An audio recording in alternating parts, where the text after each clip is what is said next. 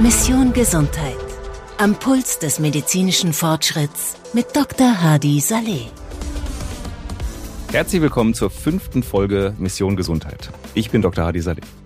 Diese Folge ist die letzte vor Weihnachten. Und ich habe mir ein besonderes Special für Sie ausgedacht. Aber ich will noch nicht zu viel verraten. Hören Sie also selbst. Must Read der Woche. Mein Lesetipp der Woche beinhaltet heute im Grunde gleich zwei Tipps. Erstens, der Kompass für die Seele. Viele kennen das Buch sicher schon oder bestimmt seinen berühmten Vorgänger, den Spiegel-Bestseller Der Ernährungskompass. Der Kompass für die Seele befasst sich mit der persönlichen Entwicklung und der eigenen Selbstfindung. Das Buch bietet Lesern Strategien und Techniken, um ein erfüllteres und ausgeglichenes Leben zu führen. Dafür werden Themen wie Selbstbewusstsein, Entscheidungsfindung, Überwindung von Herausforderungen und das Finden von innerem Frieden behandelt. Außerdem gibt es direkte Übungen zur Reflexion, die den Lesern helfen sollen, ihre Gedanken und Emotionen besser zu verstehen und zu steuern. Das beinhaltet auch Methoden zur Stressbewältigung.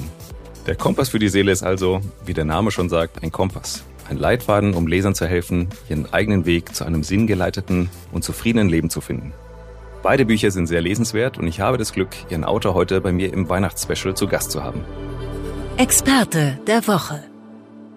Bas Cast ist Wissenschaftsjournalist und hat für mehrere renommierte Publikationen wie Geo, Nature und den Tagesspiegel geschrieben. Seine Arbeit ist geprägt von einem starken Interesse an Themen rund um Wissenschaft, Gesundheit und Ernährung, welche sich auch in seinen Büchern widerspiegelt. Er ist dafür bekannt, komplexe wissenschaftliche Erkenntnisse in einer Weise zu vermitteln, die für ein breites Publikum verständlich und umsetzbar sind. Sein Ansatz zielt darauf ab, Mythen und Fehlinformationen im Bereich der körperlichen und mentalen Gesundheit, Ernährung und Fitness zu entkräften und fundierte, wissenschaftlich gestützte Informationen zu liefern. Ich habe ihm Fragen zu so ziemlich jedem Gebiet gestellt, mit dem er sich auseinandersetzt, und das sind wirklich einige. Wir sprechen also in diesem Vorweihnachtsspecial über Stressbewältigung, Fitness- und Bewegungstipps, Ernährungsmythen und wie wir möglichst lange gesund leben können. Was? Vielen Adi. Dank, dass du hier bist. Sehr gerne. Freut Du bist- mich, da zu sein. Wissenschaftsjournalist und schreibst vor allem zu Gesundheitsthemen. Für deine Bücher und Videos testest du alles, was dich interessiert, selbst aus. Das, das mache ich auch. Ich teste sehr viel an mir selbst. War das immer schon so oder wo, woher kommt die Neugier? Ja, das ist eine gute Frage. War das immer schon so? Ich denke, ich habe schon immer so ein bisschen dieses Gefühl gehabt, dass ich das Bedürfnis habe, abstrakte Wissenschaft konkret machen zu wollen. Also ich möchte das selber für mein Leben nutzbar machen. Mich hat deswegen auch die Psychologie interessiert, Biologie, was ich äh, studiert habe eben, schon so in dem Bedürfnis, mich selbst besser zu verstehen, die, die Sachen, die dann vorkommen, vielleicht für mein Leben zu nutzen, besser zu leben, gesünder zu leben. Und äh, ich denke schon, dass mich das äh, sehr bewegt hat. Es äh, bestand auch mal so die Chance, Philosophie zum Beispiel zu studieren oder was anderes, was dann viel abstrakter gewesen wäre. Also ich denke, es war schon immer in mir. Dann, dass das wirklich so tiefgreifend dann anfing, mein Leben zu verändern und eher so systematisch dann wurde, das kam erst so mit dem Ernährungskompass, als ich so ungefähr 40 war. Ja. Du schreibst über das Waldbaden. Ich bin sehr gerne selbst in der Natur. Was ist Waldbaden? Ja, also Waldbaden oder Shinrin-yoku, das kommt ja aus dem Japanischen und da ist es populär geworden, ist dann hier auch rübergeschwappt. Und Waldbaden ist äh, einfach eine Form, in der Natur zu sein. Es muss, glaube ich, noch nicht immer im Wald sein, wo man in der Natur wirklich zur Ruhe kommt. Also es nützt nichts, irgendwie durch den Wald äh, zu joggen und den gar nicht wahrzunehmen, dort gar nicht anzukommen oder durch den Wald zu hetzen mit dem Handy oder sowas schon gar nicht, wie es mir auch selbst manchmal geht, sondern wirklich im Hier und Jetzt im Wald anzukommen. Und hier gibt es auch wirklich so, äh, aus der Wissenschaft weiß man ähm, wirklich Vorteile, weil es ist ja oft so in unserem gerade so modernen Alltag, gerade auch so mit dem Handy, dass wir zu vielen Reizen ausgesetzt sind. Und diese Reize wechseln auch sehr häufig. Und man kann es sogar bis ins Gehirn teilweise verfolgen, dass also wenn man das über Stunden hinweg macht, diese typische konzentrierte moderne Geistesarbeit, dass im Grunde sich Gifte ansammeln, just so in einem Bereich des Gehirns, der auch so für die Selbstkontrolle zuständig ist. Also im präfrontalen Kortex, im vorderen Bereich des Gehirns, sammelt sich ein Botenstoff namens Glutamat an. Das ist ein normaler Botenstoff, aber in diesen, in diesen Konzentrationen, in hohen Konzentrationen, kann der Stoff regelrecht giftig werden für die Nervenzellen, die Neuronen, und die funktionieren dann einfach nicht mehr so gut. Und eine Hypothese ist, äh, dass das diese vielen Reize sind, das konzentrierte Arbeiten, wie es das moderne Leben eben so mit sich bringt. Und der Wald ist natürlich ganz anders. Wenn du in den Wald gehst, bleiben ja die Reize, selbst wenn du da durchjoggen würdest, also dich schnell bewegen würdest, die bleiben ja immer so ein bisschen ähnlich. Sie sind nicht langweilig, sie sind irgendwie faszinierend. Oder noch krasseres Beispiel, ich sagte ja, der Wald ist nicht unbedingt das Wichtigste, wäre das Meer. Meereswellen sind sehr ähnlich, aber das ist so eine Rhythmik und wiederholt sich. Das ist nicht langweilig, aber, ähm, aber auch nicht überfordernd. Oder ähnlich wäre ein drittes Beispiel, wäre ein Feuer. Also ich kann zum Beispiel stundenlang in ein Feuer gucken, sonderbarerweise, ohne wirklich gelangweilt zu sein. Man ist irgendwie fasziniert von den Flammen. Die sind nicht langweilig und aber auch beileibe nicht überfordernd, wie es so diese Social Media und der Computer und TV und so weiter alles schon ist. Und das also dazu führt, dass dieser Präfrontalkortex wahrscheinlich regelrecht vergiftet wird. Und man sieht also, oder die Hypothese ist, und dafür gibt es Anhaltspunkte, dass eben der Präfrontalkortex in der Natur oder bei den Meereswellen oder beim Feuer wahrscheinlich auch sich erholen kann. Also diese sanfte Faszination führt dann dazu, dass wir eben auch diese Selbstkontrolle wieder über uns gewinnen. Und Selbstkontrolle, könnte man denken, ist wichtig so im, sagen wir mal, im beruflichen Leben, ne, dass man nicht den Kollegen, den man nicht mag, wirklich die Meinung sagt, sondern dass man sich beherrscht. Ne? Nur in einem innerpsychischen Vorgang hat Selbstkontrolle auch etwas damit zu tun, dass Gefühle, die eher störend sind oder unangenehm sind, dass man von denen nicht überflutet wird, sondern dass man im eigenen Gehirn oder in der eigenen Psyche, wenn man so will, so eine gewisse Kontrolle behält. Und das heißt, wenn dieser Präfrontalkortex vergiftet ist, dann schlägt uns das, kurz gesagt, auch wahrscheinlich auf die Stimmung und kann vielleicht sogar im krassesten Falle zu sowas führen wie einer Depression, während umgekehrt Waldbaden oder sich in dieser Form, in dieser Ruhe der Natur aussetzen und den sanften Reizen der Natur eben etwas Antidepressives haben kann und die Stimmung heben kann. Also die Natur soll ja auch erden und idealerweise zieht man sich auch die Schuhe aus und, und spürt quasi den Waldboden an den, an den baren Füßen sozusagen. Richtig, genau. Und was passiert, wenn, normalerweise fühle ich ja meine Füße gar nicht. Was passiert, wenn ich meine Füße fühle? Ich gehe automatisch ins Hier und Jetzt. Wenn ich bei, bei meinen Füßen bin, wie bei einer Meditation, wenn ich bei meinem Atem bin, es ist ja nichts Magisches in der Regel am Atem bei einer Meditation. Viele denken das und äh, der Atem ist interessant, aber der wesentliche Punkt dabei ist, dass es einfach ein Anker ist, um in deinen Körper zu kommen. Und dein Körper ist immer im Hier und Jetzt. Wir können nur in Gedanken nicht im Hier und Jetzt sein, bei unseren Sorgen sein und uns Stress machen im Kopf. Und sobald du eben dann deine Schuhe ausziehst und den Sand auf deinen Füßen fühlst und das auch wirklich zulässt, dann auch wirklich bei deinen Füßen bist, dann kommst du im Hier und Jetzt an und das hat natürlich etwas Erholsames. Hm. In, in Berlin ist ja kalt gerade und es hat auch schon geschneit. Warst du schon Eisbaden? Nein, noch nicht, weil ähm, ich bin nicht sicher, ob die Krummelanke, wo ich wohne, schon zugefroren ist. Mhm. Aber was ich gemacht habe, ich bereite mich üblicherweise so um diese Jahreszeit vor. Ich habe ja drei kleine Söhne und was die tun, die sammeln dann Schnee im Garten, äh, lagern das dann auch im äh, Tiefkühlfach und so weiter. Und äh, ich nehme dann ein Bad. Das Bad ist mir in der Regel, selbst wenn ich, wenn ich nur auf kalt schalte und das ein Weilchen laufen lasse, nicht kalt genug. Und dann tun wir eben noch Eis und Schnee rein. Und dann kommt es so gerade so unter 10 Grad. Und damit übe ich dann erstmal bevor ich wirklich in den See steige, wo es vielleicht eine Eisdecke gibt. Mhm. Und ja, ich bin noch in der Übungsphase. Sehr schön. Du hast den Bestseller Ernährungskompass unzählige Studien zum Thema ausgewertet und miteinander verglichen. Viele Untersuchungen widersprechen sich auch.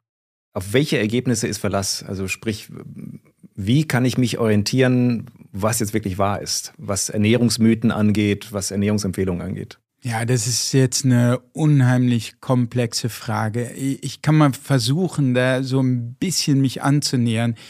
Für mich ergibt sich ein plausibles Bild, wenn ich äh, Erkenntniselemente aus verschiedenen Facettenbereichen des Lebens und oder der Wissenschaft bekomme. Also ich gebe mal ein konkretes Beispiel.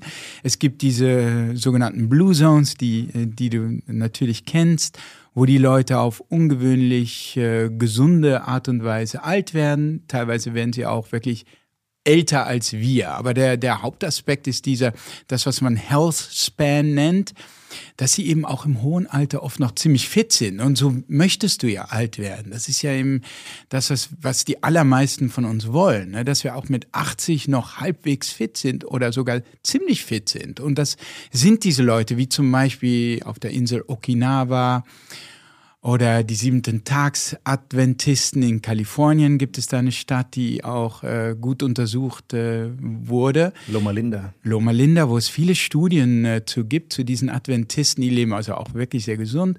So, und da gibt es ja, also ich weiß nicht, so sechs, sieben, je nachdem, acht äh, Zonen. Sardinien gehört noch dazu. Und da kann man natürlich Gemeinsamkeiten schon mal feststellen, was die Ernährung betrifft, die häufig eine stark pflanzenbetonte Ernährung ist, eine traditionelle Ernährung, die noch nicht infiziert ist von dem ganzen Industriefood. Also in der Regel kochen die Leute selbst, in der Regel backen sie sogar ihr Brot selbst. Obwohl es in, im Einzel, in den Einzelheiten sehr unterschiedlich ist, also vielleicht mehr Süßkartoffel auf Okinawa und in Sardinien vielleicht mehr Bohnen oder, oder Linsen oder generell Hülsenfrüchte Linda Loma wieder was anderes. Aber was man sieht, ist, das sind ziemlich die, hauptsächlich naturbelassene Ernährung direkt aus der Natur. Oder wie es der US-Autor Michael Pollan äh, als Faustregel sagte, ist nichts, was nicht auch deine Großmutter als Essen erkannt hätte. Mhm. Das ist so eine Faustregel und kann man übersetzen auch mit Koche selber. Ja, so, sobald die Industrie äh, ihre Hand anlegt, dann geht oft etwas schief. Und man kann natürlich, man kann mal einen Keks essen, sollte man vielleicht sogar, das sollte man auch alles genießen können. Aber ich sag mal, dass so 80 Prozent in diese Richtung gehen von unverarbeitetem Essen oder leicht verarbeitetem Essen, also im guten Brot, nicht im Brot, das in Plastik verpackt ist. Also Faustregel für stark verarbeitetes Essen ist in Plastik verpackt und es hat eine Zutat, die ich nicht kenne und die es in so einer typischen Küche nicht gibt. So, jetzt bin ich schon so ein bisschen bei den Ergebnissen. Es geht ja, die Frage ging ja eher dahin, wie finde ich das überhaupt heraus? Das ist jetzt nur eine Erkenntniskomponente, ein Strang. Jetzt kann man natürlich weitergehen und, und fragen, passt dieses Bild, das sich hier formt, in verschiedenen Regionen der Welt, sehen wir hier Langlebigkeit und Gesundheit im hohen Alter, bei so einem pflanzlichen, naturbelassenen Muster passt das zu dem, was wir aus Experimenten wissen. Wenn wir Leute wirklich auf so eine Diät setzen und sie vergleichen mit einer anderen Diät. Und das wäre also die zweite Komponente, dass man sich Experimente anguckt, die groß sind, möglichst, die in guten wissenschaftlichen Journals erschienen sind mit sogenanntem hohem Impact Factor, also so Sachen wie Nature, Science, Cell und so weiter. Und dann die dritte Komponente wäre mir auch ganz wichtig, das ist die Frage nach dem Wirkmechanismus. Also wir sehen das, dass die äh, Leute auf Okinawa, Sardinien, Linda Loma und so weiter sich so und so ernähren. Wir sehen die Bestätigung gewissermaßen in Experimenten, dass wenn du dich so ernährst, dass du weniger äh, von Krankheit zum Beispiel betroffen bist. Und drittens können wir das plausibel machen durch biochemische Mechanismen. Welche stecken da dahinter? Und dann, das kann dann bis zum Tierversuch regelrecht auch gehen, wo wir, wo wir wirklich die Mechanismen sehen, was passiert zum Beispiel, wenn Entzündungen hochgefahren sind im Körper. Und wir wissen ja, dass Ernährung sehr stark mit Entzündungen im Körper zusammenhängt. Es gibt eher so entzündungsfördernde Ernährung, eher antientzündliche Ernährung. Und nur um das abschließend zu sagen, eine antientzündliche Ernährung, da gibt es so Spezialstoffe, die besonders wichtig sind, wie Omega-3-Fettsäuren oder zum mhm. Beispiel Kurkuma, ist unheimlich antientzündlich, wirkt entzündungshemmend. Aber auch da kann man im Großen und Ganzen sagen, diese naturbelassene, hauptsächlich pflanzliche Ernährung, ganze Pflanzen sind wiederum antientzündlich. Und jetzt haben wir also diese drei Sachen, also die Beobachtungen an Völkern, die Experimente, wirklich im wissenschaftlichen Experiment und den biochemischen Mechanismus, der plausibel machen kann, warum bestimmte Ernährungsformen gesünder sind als andere. Und dann, finde ich, entsteht langsam bei mir so ein Bild von, ja, in diese Richtung könnte es gehen. Ja, das macht absolut Sinn. Lass mich kurz erklären, was Blue Zones sind. Der Autor Daniel Büttner hat die Arbeit von zwei italienischen Wissenschaftlern aufgenommen, die untersucht haben, in welchen Regionen der Welt eine hohe Anzahl von über 100-Jährigen lebt.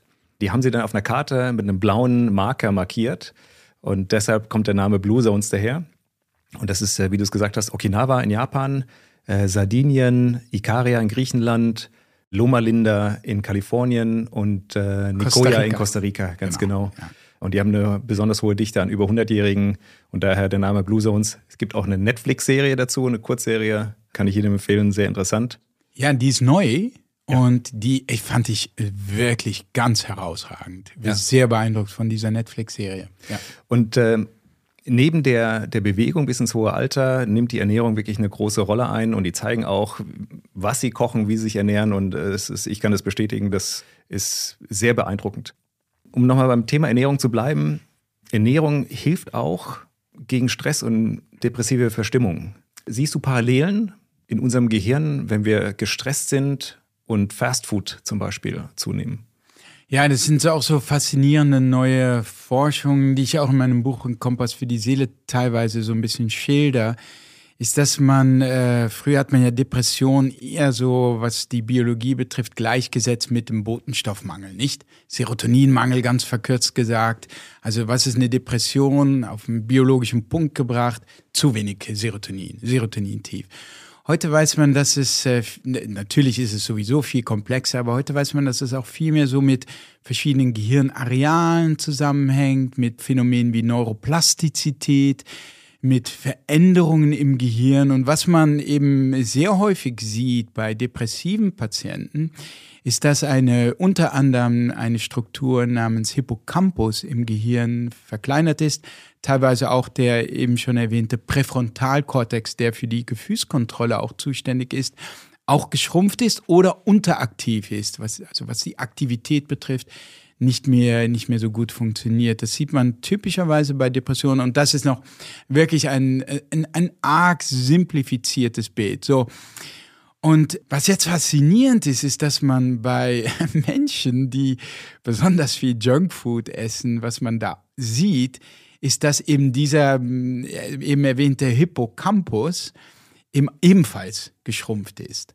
Also ähnlich wie man das bei depressiven Patienten sieht. Und was man umgekehrt sieht, ist, dass da Leute, die eher so sich mediterran ernähren, also mediterran, Sardinien, auch so ein Teil der Blue Zones, und, äh, und Griechenland äh, ist ja wirklich eine, ein Beispiel einer sehr guten, naturbelassenen Ernährungsweise, wo es viele Experimente auch gibt, die wirklich zeigen, das ist eine ziemlich gesunde Ernährungsweise. So. Und da, wenn man dann in die Köpfe der Leute guckt, die auf äh, mediterrane Ernährung stehen, da sieht man, dass der Hippocampus tendenziell vergrößert ist, relativ zu Zeitgenossen, also zu, zu, zu Altersgenossen. Also äh, muss, muss man dazu wissen, dass wenn man so um die 50 ist oder so, man kann man schon erste Anzeichen von Hippocampus und überhaupt Gehirnschrumpfung leider sehen. Ja, also es geht schon ziemlich früh los. Und dieser typische Schrumpfungseffekt, der ist bei Leuten, die eher so der mediterranen Kost anhängen, geringer und äh, die haben also einen, eher einen intakten Hippocampus. Und vieles spricht, um auch wieder bei meinem Prinzip zu bleiben, das ist, sind jetzt so erste Hinweise, aber wir wissen jetzt, und das unter anderem eben auch aus Tierversuchen und anderen Forschungsbereichen, wir wissen zum Beispiel, dass Omega-3-Fettsäuren dazu beitragen können, da gibt es sogar klinische Studien an Menschen zu, dazu beitragen können, dass der Hippocampus geradezu im Volumen zunimmt. Also Omega-3-Fettsäuren scheinen nicht zuletzt über die antientzündliche Wirkung im Hippocampus dafür sorgen zu können, dass diese Entzündungen runtergefahren werden und der Hippocampus eher intakt bleibt oder sogar im Volumen zunimmt. Und dies hat man sogar in einer deutschen Studie, teilweise unter äh, Einsatz auch der, der Charité, wirklich nachweisen können in einer Gruppe mit Patienten, die über Monate hinweg Omega-3-Fettsäuren als Kapseln genommen haben, verglichen mit einer Placebo-Gruppe. Und da konnte man wirklich diese Unterschiede sehen. Und ja, und hier, um das äh, Bild weiterzuführen, hier sieht man auch wieder, es gibt Befunde, die zeigen, dass Omega-3-Fettsäuren dazu beitragen können, eine Depression zu lindern. Alles in allem bis hin zu Experimenten, wo man wirklich depressive Patienten auf eine mediterrane Diät gesetzt hat. Und bei einem Drittel konnte man die Depression so weit zurückbilden, dass von der Depression im Grunde keine Rede mehr sein konnte. Also das war schon auch ein sehr erstaunlicher er Erfolg. Und all diese Befunde deuten also sehr klar darauf hin, dass Ernährung schon auch wirklich einen Einfluss auf unsere Stimmung haben kann. Und viele Laien sagen da, ja, ist doch auch klar, du bist, was du isst oder du bist, was du gegessen hast. Und irgendwie stimme ich zu, aber auf der anderen Seite, Psychiater zum Beispiel berücksichtigen das nicht unbedingt. Wenn du zum Psychiater gehst mit einer Depression, ist es jetzt nicht typischerweise so, dass er als erstes schon gar nicht oder fraglich, ob er überhaupt bei der Ernährung ansetzt. Mhm. Hm. Ja, du hast in deinem Buch auch wirklich sehr interessante MRT-Bilder gezeigt vom Hippocampus. Hast du selbst schon mal ein MRT von deinem Gehirn machen lassen und deinen Hippocampus dir mal angeschaut? Nee, habe ich nicht. Also ich habe äh, sogar, mein ältester Freund ist Hirnforscher in den Niederlanden und diese Untersuchungen sind, ich kenne natürlich die, die, die Scanner-Experimente und stand natürlich schon mal bei, bei so einem Experiment, war ich schon mal dabei. Aber ich habe mich selbst nie reingelegt. Die Sachen sind extrem teuer, hm. so, solche Scanner-Experimente. Und die einfach nur so zum Spaß zu machen, vom Aufwand her, ist das äh, ein bisschen zu teuer. Insofern eines der äh, Selbstexperimente, die ich noch nicht gemacht habe. Wäre natürlich cool, ne, wenn man so vorher-nachher Bilder hat. Also ich habe schon gemacht, ich habe äh, einen, äh, einen MRT-Scan von meinem Gehirn gemacht, aber okay, ich äh, habe es noch nicht ausgewertet auf meinen Hippocampus, das werde ich als nächstes machen. Cool. Also ja. danke für den Hinweis. Mhm. Lass uns das Thema ein bisschen wechseln. Ich habe immer den Drang, mich zu bewegen und, und Sport hilft mir, mich gut zu fühlen und schafft einen Ausgleich zu meinem Alltag. Jetzt weiß ich, du bist auch sehr viel in der Natur und auch sportlich unterwegs. Wie sieht dein, dein Sportregime aus oder was kannst du empfehlen? Wie, wie gestaltest du deinen Alltag? Ja, nur mal, um da anzuknüpfen, Sport ist eines der besten Mittel, wahrscheinlich, um deinen Hippocampus auf Trab zu bringen und über dein, überhaupt dein Gehirn. Man sieht also wirklich in verschiedensten Formen, also es fängt bei Spaziergängen an, aber auch bei Dauerlauf, dass es wirklich helfen kann, deinen Hippocampus aufzubauen, wirklich. Also auch von der Hinsicht sehr empfehlenswert. Ja, ich, ich mag das einfach. Ich denke, der allgemeinste Rat, den ich da geben würde, wäre nicht irgendwie auf irgendwelche Influencer zu gucken oder auf mich zu gucken, was ich mache. Ich kann gerne erzählen, was ich mache, aber das ist nicht wichtig. Viel wichtiger ist zu gucken, was dir Spaß macht. Weil es kommt auf die Bewegung an und ob das nun Tennis ist, ob das ein Spaziergang mit Freunden ist oder alleine ob das irgendwie ein Workout ist mit Gewichten. Natürlich kann man hier perfektionistisch werden und dann sagen, okay, mach das, das und das. Und insbesondere im Alter werden bestimmte Komponenten wahrscheinlich sehr wichtig. Aber ich denke, als Faustregel, als erstes solltest du einfach gucken, was macht mir Spaß und wie macht mir das Spaß. Viele mögen das nicht mit dem Joggen aber die mögen es zu schwimmen zum Beispiel. Ich würde sogar sagen, das gilt für alle diese Sachen, auch bei Eisbaden. Wenn du das nicht magst, wenn, wenn du überhaupt interessiert bist darum, darin sozusagen, dir diese bewusst, diese körperlichen Stressoren aufzusuchen, dann kannst du auch umgekehrt zum Beispiel in die Sauna gehen. Also nur mal als Beispiel. es geht ja letztlich bei all diesen Sachen in hohem Maße darum, dass du auf sehr selbstkontrollierte und selbstgewählte Weise deinem Körper Stress zufügst. Das ist beim Joggen so, beim Workout so, das ist also beim Sport generell so, das ist beim Eisbad so und das ist zum Beispiel auch bei der Sauna so. In jedem dieser Fälle suchst du den Stress selbst aus und auf sehr selbstkontrollierte Weise. Und was jetzt passiert ist, dass dein Körper und deine Psyche auch anfangen, sich an diesen Stress zu gewöhnen. Das heißt, du trainierst im Grunde damit gerade indem du deinen Körper und deine Psyche dann auch stresst, trainierst du deine Stressresilienz. Und das ist zumindest eine Komponente, die hier wichtig ist. Und da, da ich das über Sport machen kann oder über ein Eisbad oder eine Sauna oder irgendwie noch über andere Formen, Fasten ist auch eine Form von Stress für den Körper. Wähl bitte sozusagen, wenn du überhaupt an diese, diese Themen interessiert bist, es ist nicht für jeden und wähl dann was raus, wo du einen Zugang hast, wo du selber sagst, hey, das würde ich gerne mal ausprobieren, das macht mir Spaß das mit dem Eisbad lasse ich lieber.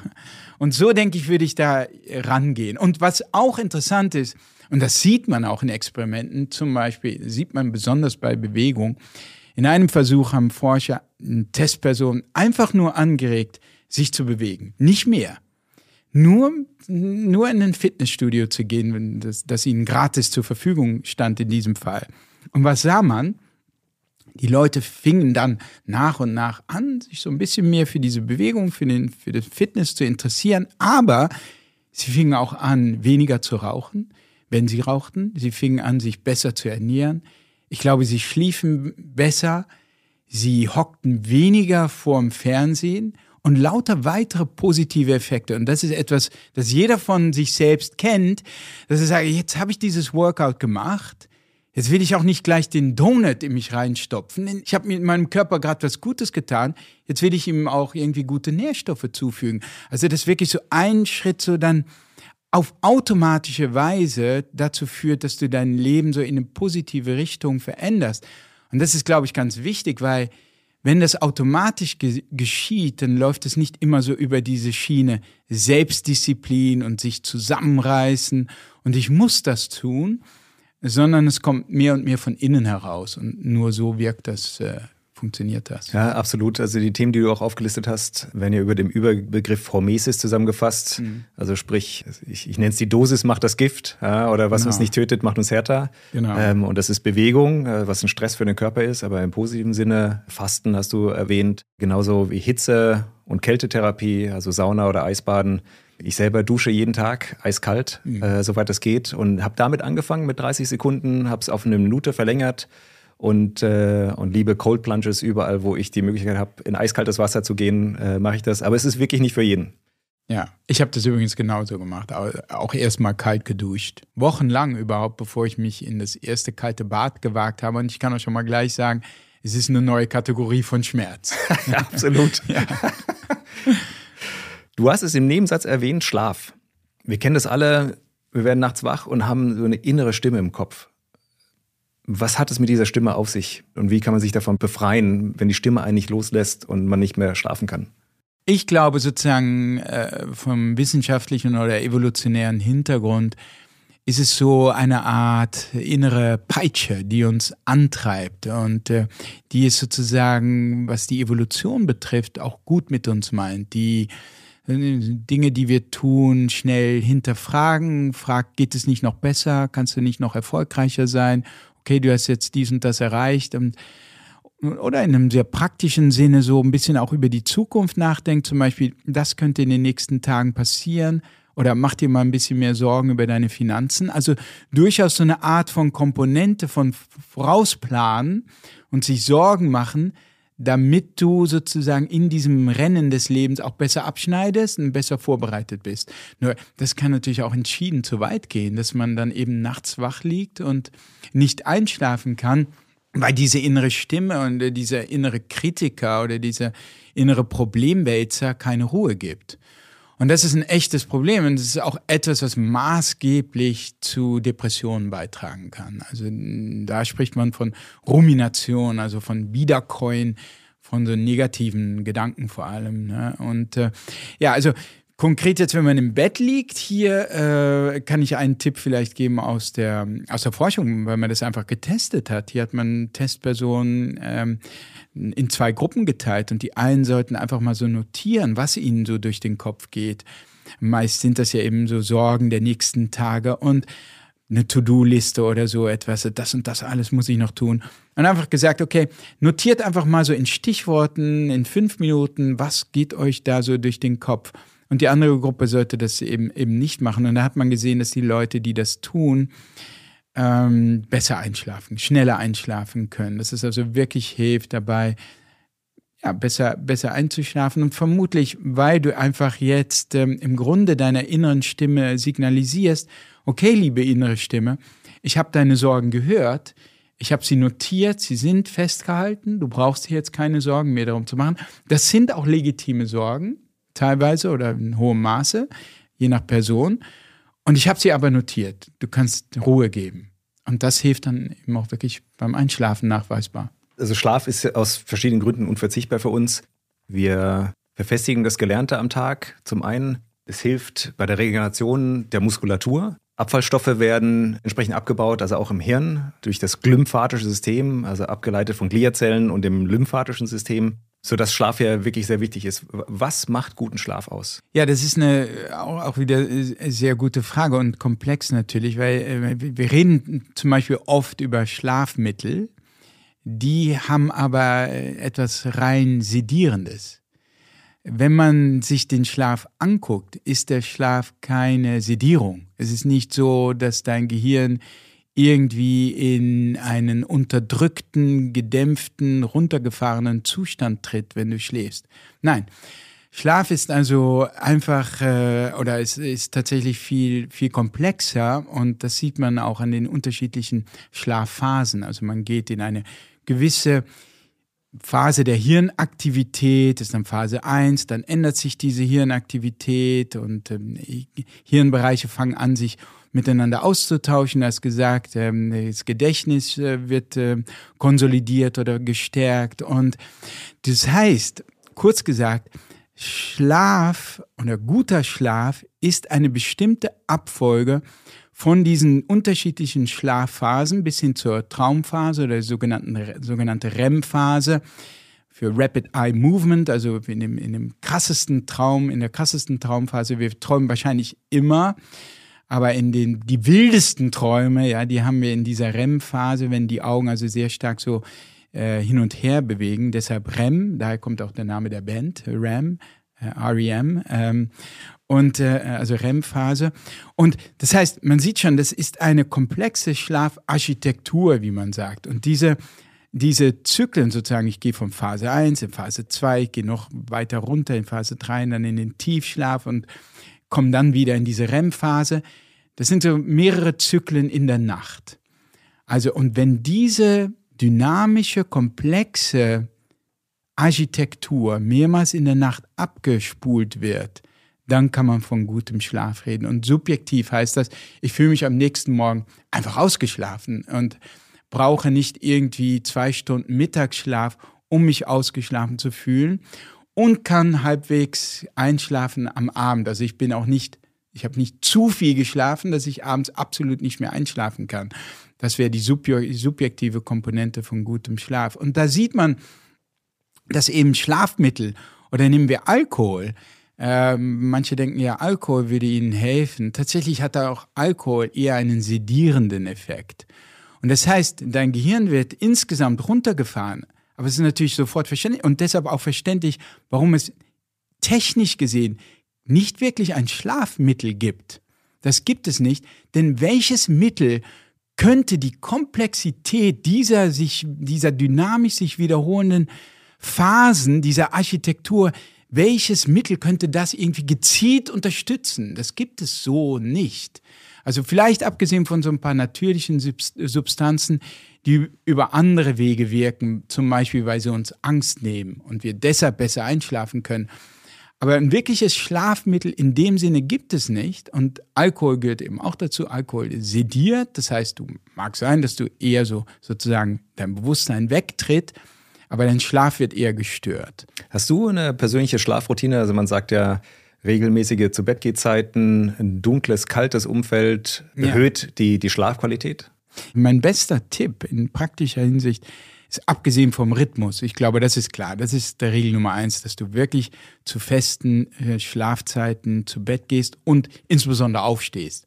Weil das ist die einzige Zeit, die du wirklich kontrollieren kannst. Ich kann ja nicht kontrollieren, wann ich einschlafe. Ich kann nur wirklich kontrollieren, dass ich jeden Morgen um sieben aufstehe.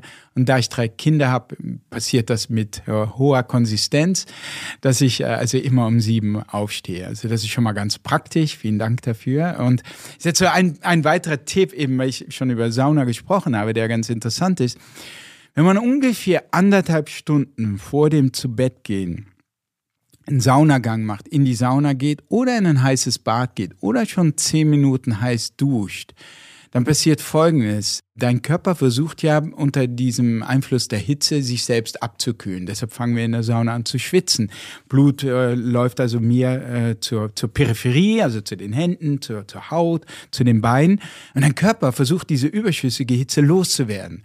Und dieser Vorgang des Abkühlens hält auch nach dem Saunagang noch lange an natürlich. Und du kühlst immer weiter ab. So, und warum ist das wichtig? Nun, es gibt so einen zirkadianen Rhythmus, also einen Biorhythmus über den Tag, wonach der Körper auf natürliche Weise abends abkühlt. Und man sagt, man muss ungefähr so, die Körperkerntemperatur muss ungefähr so um mindestens ein Grad Celsius abkühlen, um überhaupt gut ein- und durchschlafen zu können. Das heißt, wenn jetzt der Körper, also es klingt erstmal paradox, du setzt dich dieser Hitze aus, aber dann kühlt ja der Körper ab und kühlt immer weiter ab und du unterstützt im Grunde diesen Biorhythmus des Abkühlens und es fällt dir leichter einzuschlafen. Und das ist genau das, was Studien eben zeigen, dass Leute schneller einschlafen, wenn sie eben anderthalb Stunden vorher ein heißes Bad oder eine Sauna oder sowas nehmen. Es ist sehr interessant, dass du das genau das erwähnst, weil genau das habe ich gestern Abend gemacht. Mhm. So circa anderthalb Stunden vor dem Einschlafen habe ich eine heiße Dusche genommen und äh, ich habe geschlafen wie ein Baby. Ja, also ja, es, es, klappt nicht immer, ja, also so schön, aber es ist schön, wenn es klappt. Ein anderer Tipp wäre morgen, also man muss auf mm, Folgendes bedenken. Ich, viele denken, Schlaf fängt an, wenn ich mich ins Bett lege. Aber tatsächlich fängt dieser Biorhythmus ist natürlich immer im Gange und damit fängt eigentlich Schlaf auch, könnte man sagen, morgens schon beim Aufstehen an. Und es hilft also wirklich, wenn du zum Beispiel morgens diesen Biorhythmus gut kalibrierst, gut einstellst und deinem Gehirn und deinem Körper sagst, pass auf, jetzt ist Tag und natürlich merkt dein Körper das durch die Aktivität bei mir um sieben mit drei Kindern um mich rum. Aber ein ganz wichtiges Signal für Gehirn und Körper ist Licht. Und oft, wir wissen das auch, aber oft begeben wir uns halt sehr schnell in ein dunkles Büro am Morgen. Das heißt, wir bewegen uns kaum. Ein weiteres Signal, dass Activity, dass der Tag begonnen hat. Wir bewegen uns kaum. Wir sitzen in einem dunklen Raum und sind halt nur geistig beschäftigt, was uns eher stresst. Und äh, in diesem Fall also wirklich rauszugehen morgens und erstmal so eine halbe Stunde oder so Licht zu tanken, um einfach dieses Signal zu setzen. Jetzt fängt der Tag an, also, dein Körper merkt, okay, wahrscheinlich so in 15 Stunden, 14, 15, 16 Stunden kann ich anfangen, das System runterzufahren. Und auch das könnte also helfen. Ja, absolut. Es gibt ja einen bekannten Neurowissenschaftler, den wir beide sehr schätzen, der genau das postuliert. Morgens rausgehen an die frische Luft ja, und, äh, und die Sonne aufnehmen in die Augen. Kann auch ein bedeckter Tag sein, das reicht schon. Mhm. Ähm, idealerweise versuchen, in den ersten anderthalb Stunden des Tages keinen Kaffee zu trinken, damit sich die, die Botenstoffe, die im Schlaf aufgebaut sind, abbauen. Und er postuliert natürlich auch Bewegung, Sport, äh, was dann auch wieder am Abend hilft, mit ausreichend Erschöpfung äh, ins Bett zu gehen. Ja. Ja, übrigens, was Sport äh, betrifft, da gibt es ja auch dieses äh, Dogma, also kein Sport vor dem Schlaf. Und äh, interessanterweise, das stimmt, äh, aber es stimmt nur in begrenztem Maße. Also man hat das wirklich empirisch überprüft. Und man sieht, dass Leute wirklich so bis zu einer Stunde, bevor sie sich schlafen legen, eher von Sport profitieren. Also klar, ins Fitnessstudio und gleich danach dich ins Bett legen, aber wer tut sowas? Oder äh, ich meine, das tut fast keiner. Also du hast meist eh diese Stunde Puffer. Das heißt, generell diese Warnung davor, abends keinen Sport mehr zu treiben, ist äh, so generell stimmt, stimmt technisch, wenn du dich sofort ins Bett legen würdest. Aber im praktischen Leben stimmt es eben nicht. Also selbst da, also wenn du noch eine Stunde Puffer hast, wirst du wahrscheinlich eher profitieren. All das auch, äh, auch wichtig ist, individuell immer gut rauszufinden, zu gucken, was passt zu meinem Körper, was, wovon profitiere ich. Weil das sind immer Durchschnittsergebnisse mhm. der Studien. Bei dem Thema Schlaf hast du Arzneimittel angesprochen oder Tabletten. Eine etwas härtere Variante sind Drogen. Da Hast du auch einige Experimente gemacht, habe ich gelesen. Kannst du uns darüber etwas erzählen? ja, das klingt jetzt natürlich erstmal so crazy. Äh, welche Drogen hat er denn alle Magic genommen? Mushrooms. Kokain, äh, Heroin. Nein. Ja, das ist ein bisschen ein Problem hier jetzt auch, weil ähm, dieser Begriff Drogen jetzt so vieles umfasst. Ne? Wie gesagt, also Heroin, aber eben auch Substanzen, von denen man sagen muss, dass sie in der Forschung immer mehr als Medizin, als Arzneimittel angesehen werden. Und bevor man jetzt denkt, das ist jetzt aber so ein bisschen, äh, ein bisschen over the, sozusagen, das ist jetzt ein bisschen übertrieben oder überspitzt gesagt, das stimmt wirklich in einem wörtlichen Sinne. Also ich sag mal ein Beispiel. MDMA, der Stoff, der in Ecstasy steckt, wobei, wenn man eine Ecstasy-Pille auf der Straße bekommt, äh, weiß man natürlich nie, was da drin steckt. Also ich würde davon also dringend abraten, jetzt das, äh, das so zu übersetzen. Ich spreche über MDMA, die reine Substanz in therapeutischen Kontexten. Hier ist es so, dass die Substanz in den USA kurz vor der Zulass, offiziellen Zulassung als Arzneimittel bei der begleitenden Behandlung äh, von posttraumatischen Belastungsstörungen steht. Also wahrscheinlich nächst, also das Jahr ist ja nicht mehr lang, also wahrscheinlich wird es im nächsten Jahr zugelassen. Und dann ist es also offiziell ein Arzneimittel. Und das klingt erstmal so ein bisschen verrückt, weil wir sagen, wow, Ecstasy wirklich, äh, Rave Party und so, werden die meisten wahrscheinlich damit verknüpfen. Ja, und ich habe also mir die Forschung zu dieser Thematik angesehen im Rahmen dieser Recherche zu meinem Buch Der Kompass für die Seele, was man der Seele Gutes tun kann. Und ich fand es einfach so spannend und so spannend spektakulär auch wirklich von den Ergebnissen. Also wohin du guckst, ob es normale Testpersonen sind oder Testpersonen mit Depression. So spektakuläre Ergebnisse, dass ich dachte, wow, das kann nicht, das kann nicht stimmen. Das ist äh, die Leute, die, die, die spinnen, dachte ich. Und ja, dann habe ich es selbst ausprobiert, auch in einem therapeutischen Kontext, mit einer Therapeutin gut vorbereitet. Und äh, muss sagen, also es gehört zu den eindrucksvollsten bewegendsten, transformativsten Erlebnissen, Erfahrungen meines Lebens. Christian Angermeier berichtet auch darüber, der ist auch im, ja. im begleiteten Selbstexperiment, wie gesagt, immer mit dem Arzt oder Ärztin in der Begleitung äh, durchgeführt hat und er sagt auch, das hat sein Leben verändert. Ja, und das sagen nicht nur äh, Christian oder, oder ich, sondern es ist ähm, wirklich etwas, was Testpersonen im Allgemeinen sagen. Also das hat mich auch so verblüfft, als ich diese Studie mir angeguckt habe, dass 70 Prozent der Testpersonen sagen, diese Erfahrung, in diesem Fall mit Psilocybin, also der aktiven, der psychoaktiven Substanz in Magic Mushrooms, diese Erfahrung in einem schnöden Krankenhausbett war das spirituellste Erlebnis, das, das mystischste, das bedeutsamste Erlebnis meines gesamten Lebens oder es war in den Top 5. Und das war für den Forscher, der das hörte von den Testpersonen, wirklich, wie gesagt, das war ein, ein doofes Krankenhauszimmer und der dachte, worüber reden die Leute? Die, was für Leben haben die, dass das hier das bedeutsamste Erlebnis war? Und, die, und als er dann, dann nachgehakt hat, selber verblüfft und skeptisch, sagten sie, nein, nein, die, die Leute sagten, also das war wie der Tod meines Vaters der Tod meiner Eltern oder die Geburt meines Kindes. Und von der Kategorie der Bedeutsamkeit, was für einen emotionalen Impact das auf mein Leben hatte, äh, kann, kann ich wirklich ohne Wenn und Aber sagen, es, es fällt in diese Kategorie, genau wie bei diesen Testpersonen, wie die Geburt meines ersten Sohnes, die, die, die über sieben Stunden ging und die mich zu Tränen gerührt hat.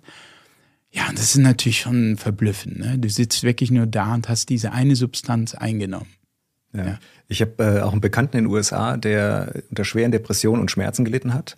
Er ist dann nach Südamerika, nach Costa Rica und hat eine, eine äh, Ayahuasca-Begleitung gemacht und er hat mir auch davon berichtet, das war life-changing. Ja. Also der Schmerz ist weg, er hat offensichtlich Themen gehabt, die er dann dadurch verarbeitet hat und mhm. äh, er ist ein anderer Mensch. Ja, es ist äh, es ist irre faszinierend. Also es ist, es ist auch schwierig in Worte zu beschreiben, wie emotion, mit welcher emotionalen Wucht die so ein Erlebnis dich, dich überfällt und dich beeindruckt und auch nachhaltig danach beschäftigt und dass du immer wieder daran denkst, wow, war das ein transformatives er Erlebnis und äh, Ja, also es ist spannend, es ist auch spannend, äh, in, in, in, wenn man wieder so auf den Wirkmechanismus guckt, dass also diese Substanzen also offensichtlich sehr gut darin sind, das Gehirn wieder formbarer macht, zu machen, plastischer, wie man sagt, jugendlicher, wenn man so will. Man wird wieder offener für Erfahrungen, man wird empfänglicher für Veränderungen, was auch gefährlich sein kann. Mhm. Wenn, wenn du ein Kind zum Beispiel traumatisierst und ein Kind kommt in irgendwie, ist in einer Umgebung, wo es, in einer Familie, wo es vernachlässigt wird oder misshandelt wird, ist er noch viel krasser als äh, Erwachsener ist das schon äh, unangenehm und schmerzhaft, aber für ein Kind noch so viel krasser, weil es so viel empfänglicher ist, so viel offener, weil man es noch so viel, noch, noch so, noch so, noch so viel mehr formen kann. Und und in diesen Zustand geraten wir auch nach der Einnahme dieser Psychedelika. Und da kann man sich vorstellen, das kann natürlich in eine gute Richtung gehen, wenn man das dann betreut, zum Beispiel mit einer Psychotherapie oder anders wie, dass man auch wirklich sagt, okay, ich gehe nicht zurück jetzt zu Business as usual, sondern ich, ich spreche darüber mindestens mit Kollegen, mit Freunden, mit Menschen, die sich, die diese Erfahrung auch gemacht haben, vielleicht mit einem Therapeuten oder einer Therapeutin dass man also dafür sorgt, dass das eingebettet ist in so einem therapeutischen Kontext im weitesten Sinne. Ja, und äh, das, das scheint mir schon sehr wichtig zu sein für so einen heilsamen Effekt. Ja, und äh, also gesellschaftlich scheinen wir immer mehr dahin zu kommen, dass wir diese psychedelischen Substanzen auch als Arzneimittel zugelassen bekommen. Also ich weiß, dass Christian Angermeier daran arbeitet, und ich glaube, es ist nicht mehr weit. Nein, also die, wie gesagt, also MDMA steht kurz vor der Zulassung in den USA. In Australien äh, sind die äh, für Patienten schon zugelassen, MDMA und Psilocybin. In Holland ist Psilocybin legal, also du kannst einfach nach Holland fahren. Da gibt es auch Retreat Center, wo man sich mhm. behandeln lassen kann. In Südamerika ist, in vielen äh, Ländern Südamerikas, Mittelamerikas, ist Ayahuasca, äh, worüber du gesprochen hast, legal. Da kannst du hingehen. Da muss man ein bisschen aufpassen, dass man das Retreat Center sorgfältig wählt, ein seriöses erwischt. Dann gibt es nämlich mittlerweile so ein regelrechter Tourismus. Mhm. Ne? Da muss man ein bisschen aufpassen. Und man muss sagen, einzig in Deutschland ist alles noch verboten, bis auf eine Substanz namens Ketamin. Mhm. Ketamin ist ein Narkosemittel, das auch leicht psychedelische Züge haben kann. Es ist nicht wirklich ein klassisches Psychedelikum, aber es ist zugelassen als Narkosemittel und kann deshalb off-label auch zum Einsatz kommen bei Depressionen. Das muss man selber zahlen. Mhm. Aber das ist speziell für Depressionen möglich, auch in Deutschland und vollkommen legal. Und es gibt Praxen, in Berlin zum Beispiel auch eine Praxis, die das, äh, die das anbieten. Ah, super. Lass uns kurz das Thema wechseln. Eins meiner absoluten Herzensthemen ist, ist Longevity, also sprich Langlebigkeit, also möglichst lange gesund zu leben. Was meine Motivation ist, ist, ich habe auch drei Kinder und ich möchte idealerweise mit meinen Enkelkindern und vielleicht sogar mit deren Kindern noch spielen können und mich körperlich mit denen auseinandersetzen, also wirklich spielen und nicht nur lethargisch irgendwo im Bett liegen. Ja, und das ist das, was mich antreibt, möglichst lange gesund zu zu leben. Was ist deine Faszination dabei? Na, das ist, würde ich auch sagen, mein Hauptmotiv. Das sicherlich eins meiner Hauptmotive plus eine gewisse, ich denke bei mir persönlich Furcht davor, wenn ich sehe, wie viele Menschen im Alter leben. Und dass das als normal gilt. Das ist also dieser Abbau vieles hinnehmen, dass es normal ist, dass man immer weiter abbaut, dass es normal ist, dass es immer zu immer mehr Übergewicht kommt, dass es normal ist, dass man irgendwann keine Treppen mehr steigen kann, dass es also normal ist, diese, all diese Alterungsphänomene, die wir sehen, die sind normal, die sind Schicksal, da kann man nichts gegen tun. Irgendwie, irgendetwas in mir wehrt sich gegen diese Vorstellung. Und ich habe die selber am Körper erlebt. Also ich hatte wirklich Probleme beim Joggen mit, mit Herzstolpern und, äh, und, und, und äh, Schlimmeres sogar noch, dass ich irgendwann beim Joggen wirklich von meinem Herzen stehen geblieben wurde, wenn man so will. wo, wo, wo, einfach so, mit so einem massiven Stich in der Brust mich nicht getraut habe, noch weiter zu joggen. Und ich hatte so einen Schwimmring, ich war nie richtig fett, aber ich hatte so einen Schwimmring äh, entwickelt, ich dachte, das gehört zum Alter dazu. Ich hatte dieses Bewusstsein nicht, wie ich es heute habe. Und ich kann wirklich sagen, dass, damals habe ich meine Ernährung umgeschrieben. Das hat ja dann zu dem Ernährungskompass auch geführt. Und ich habe diese Erfahrung gemacht, dass du sehr wohl eine, eine Menge tun kannst und steuern kannst über die Ernährung, über Bewegung, sicherlich auch, wenn du dich ein bisschen um deinen Schlaf kümmerst, um geistige Anregungen und fit bleibst in der Hinsicht und so weiter. Und dass es sogar sein kann, dass du mit den Jahren fitter wirst in bestimmten Bereichen. Natürlich gibt es irgendwie Einschränkungen, die kommen, aber du kannst so verdammt viel tun, um diesen Prozess, dem, wo es, wie ich finde, allzu normal geworden ist für viele von uns, das als etwas Unumgängliches, Unumstößliches, als Schicksal hinzunehmen, und dann einfach zu sagen, okay, irgendwann bin ich halt abhängig von fünf Medikamenten oder ich bekomme dann halt Diabetes. Nee, du kannst wirklich, gerade Diabetes, also Zuckererkrankung, ist so stark von Lifestyle-Faktoren, von Ernährung und Bewegung abhängig. Sogar, dass man in Versuchen sieht, dass man ungefähr 80 Prozent, Roy Taylor von der University Newcastle in Großbritannien hat diese Studien gemacht. Jeder kann das googeln und sich angucken, wie das Programm aussieht. Das ist allerdings ziemlich hart. Der hat wirklich einen Diabetespatienten ungefähr in 80 Prozent der Fälle von ihrem Diabetes befreit durch eine radikale Diät. Und das ist das beste Beispiel. Und hier kann man so viel tun, denke ich. Und ähm, ja, es ist so ein bisschen diese, bei mir glaube ich, eine gewisse Furcht davor. Ich sehe das und ich will so nicht alt werden. Ich will das nicht. Ich will in der Tat auch für meine Kinder da sein und diesen äh, mit ihnen rumtoben können und mit den Enkeln am, am liebsten auch noch. Aber es ist auch eine gewisse Furcht dabei, auch wenn ich meinen eigenen Vater sehe, der sehr krank ist, ähm, eine Furcht dabei, so will ich nicht altern. Und die Frage dann, was weiß die Wissenschaft darüber? Ich habe keine vollständige Kontrolle, das ist mir völlig klar.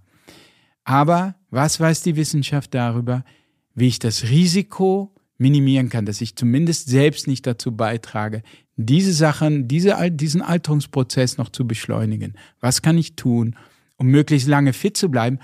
Und wir haben ja über die Blue Zones gesprochen. Wir wissen, dass es Gruppen, ganze Gruppen von Menschen gibt, wo das tendenziell in so eine Richtung geht, wie man gerne leben möchte im Alter.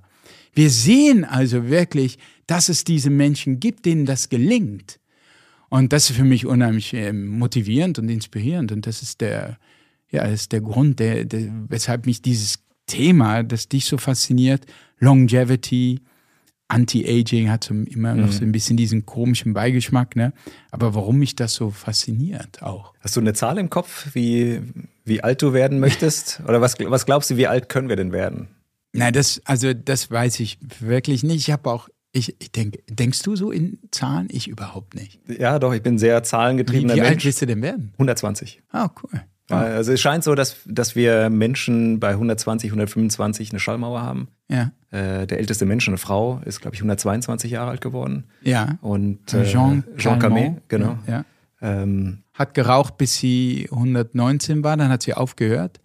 Und dann äh, soll sie mit 120 wieder angefangen haben, denn das hat ihr nicht so gepasst. Also, so viel zum Thema Lifestyle. Ja, ich habe nicht so eine Zahl im Kopf, weil man muss auch berücksichtigen, hier kommen natürlich schon so Faktoren ins Spiel wie Genetik oder ein Unfall oder was auch immer. Zufälle, die du nicht kontrollierst. Nee, aber ich würde auch sagen, dass es mir im Großen und Ganzen, ich möchte nicht zu leichtsinnig darüber reden. Also ich finde, wir haben oft so ein bisschen so eine Attitüde von, oh, ich will gar nicht so alt werden. Äh, warum, was, warum redest du über Anti-Aging? Ich will gar nicht 90 werden. Und dann muss man sich schon mal ehrlich die Frage stellen, willst du nächste Woche leben? Ja oder nein? Ja, ja, ich will nächste Woche meine Kinder noch sehen. Absolut. Und das kannst, jeder kann das tun.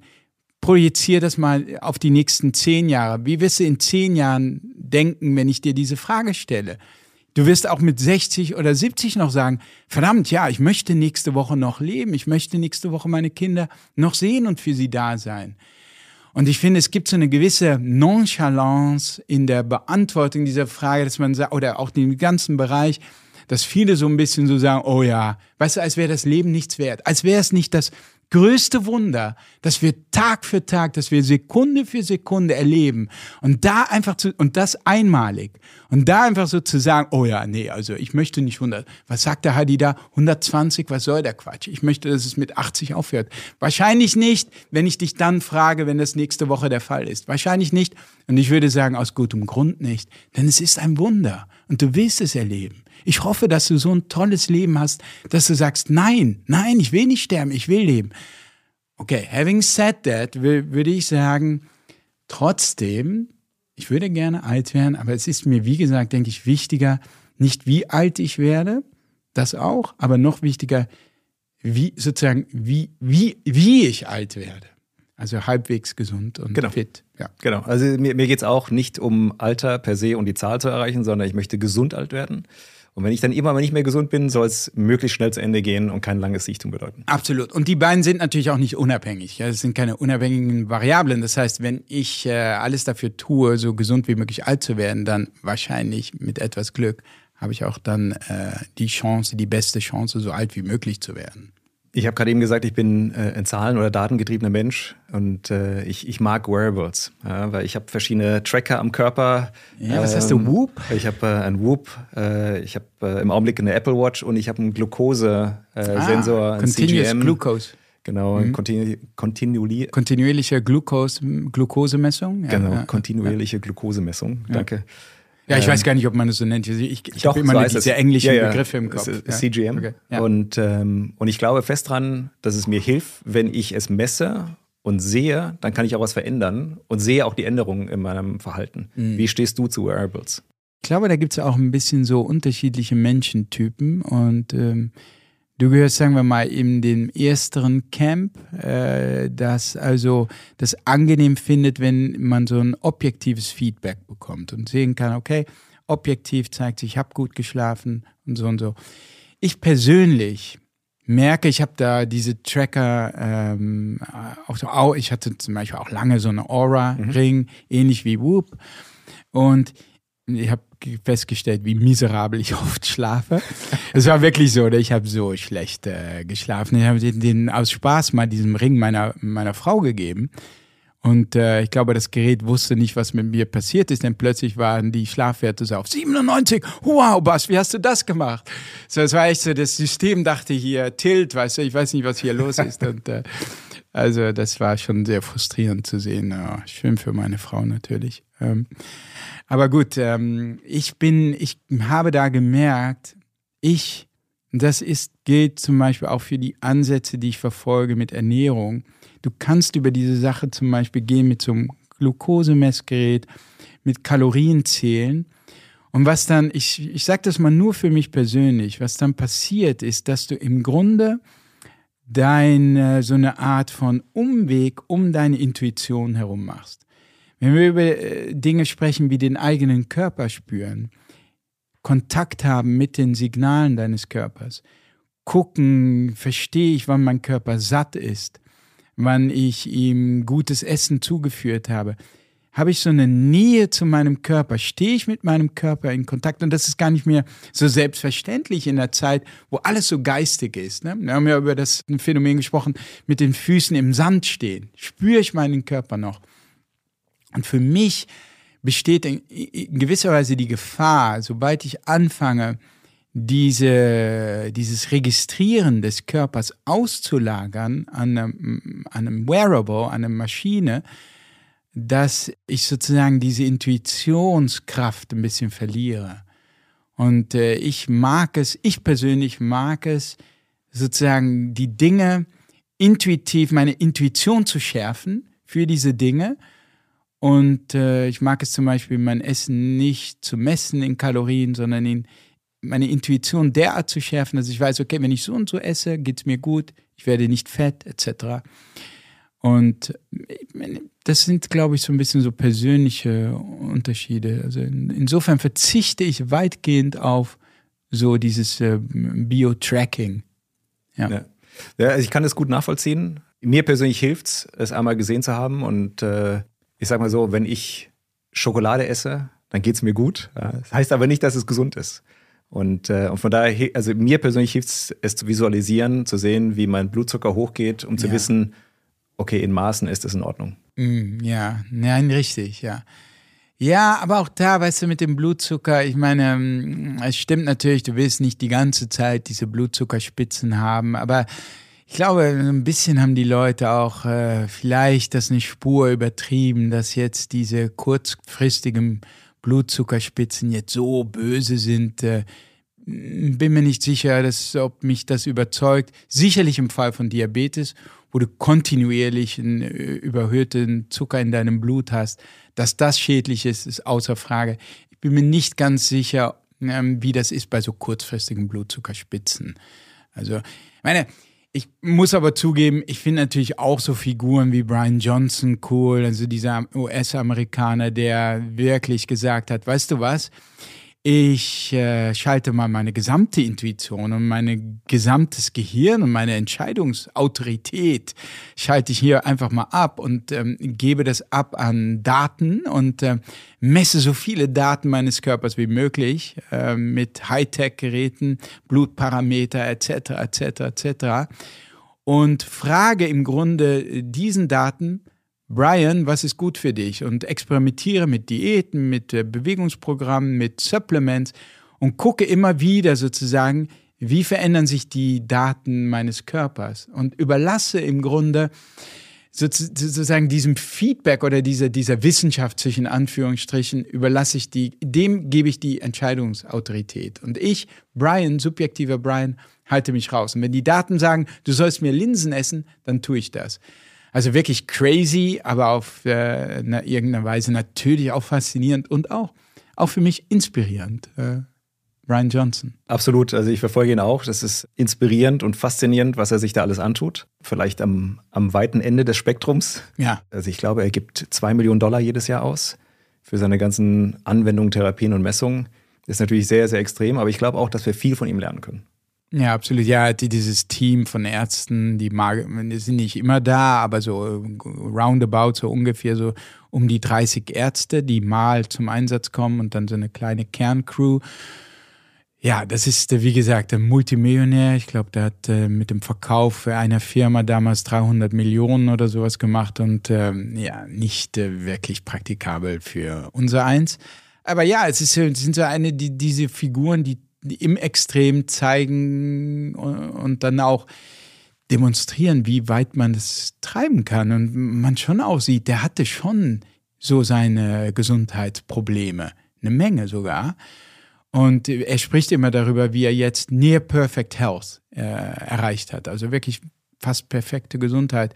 Und wie gut er sich fühlt tatsächlich. Und an diesem Extrem sieht man, wie viel man mit, mit hauptsächlich Lifestyle, denn auch bei ihm, trotz der Ärzte zum Trotz, würde er auch sofort zugeben, dass mindestens 80 Prozent Lifestyle Komponenten sind. Also wirklich die Ernährung, natürliche Ernährung, noch nicht immer die Supplements, die 100, die er nimmt, 100 plus, sondern wirklich die Ernährung, die Bewegung und für ihn auch extrem wichtig der Schlaf. Was ich glaube, wir könnten noch zwei weitere Stunden miteinander reden. Es ist ein sehr, sehr spannendes Thema, was, was uns beide bewegt. Vielen Dank für deine Zeit und für den spannenden Austausch. Ja, danke, Hadi. Ähm, ich komme auch gerne immer mal wieder und äh, freut mich ja. Es ist immer schön, jemand zu sehen, der, also, wo die Interessen so stark überlappen. Ja, ist schön. Vielen Dank. Also danke. Die Fakten der Folge. Es hilft, wissenschaftliche Theorien und Methoden am eigenen Leib zu erfahren, um theoretisches Wissen in praktisches Verständnis umzusetzen. Waldbaden, Eisbaden und Saunagänge sind effektive Methoden zur Stressreduktion und fördern das geistige Wohlbefinden. Bewusste Naturerfahrungen unterstützen uns also beim Entspannen. Das ist nicht nur gut für das eigene Stressmanagement, sondern fördert auch die Schlafqualität. Wir haben es heute ausführlich besprochen. Um ein langes und gesundes Leben zu führen, gibt es verschiedene Schlüsselbereiche, die relevant sind. Zum Beispiel eine ausgewogene Ernährung, ausreichend Bewegung und Sport, Stressmanagement, Schlaf und geistige Aktivität. Was für wen individuell am besten funktioniert, das muss jeder selbst herausfinden. Aber wie sagt man so schön, probieren geht über studieren.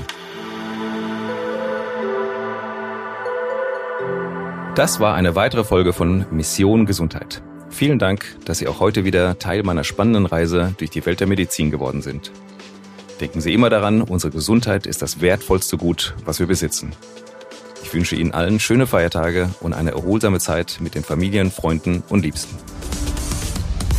Hardys Random Reminder. Das Gemüse zuerst essen. Wir kennen es alle. Man bewahrt sich auf dem Teller das Beste bis zum Schluss auf. Das verleitet aber oft dazu, den ganzen Teller leer zu essen. Und das, obwohl man vielleicht schon satt ist. Und gerade jetzt an den kommenden Feiertagen werden viele Teller sehr voll sein. Und so geht man auf Nummer sicher auch wirklich auf das eigene Hungergefühl zu hören. Also mein Random Reminder in dieser Woche, das Gemüse zuerst essen. Dann das Fleisch oder die Proteinquelle und ganz zuletzt, wenn Sie wirklich noch Hunger haben, den Kartoffelbrei, die Kartoffeln, den Reis oder welche Kohlenhydratquelle Sie auch immer auf dem Teller haben. Und damit bis zum nächsten Mal. Bleiben Sie gesund und neugierig. Das war Mission Gesundheit. Am Puls des medizinischen Fortschritts mit Dr. Hadi Saleh. Eine Produktion von Ceramtech, einer der weltweit führenden Medizintechnik-Plattformen. Sie haben eine Frage an Dr. Hadi Saleh? Schreiben Sie uns an podcast.ceramtech.de.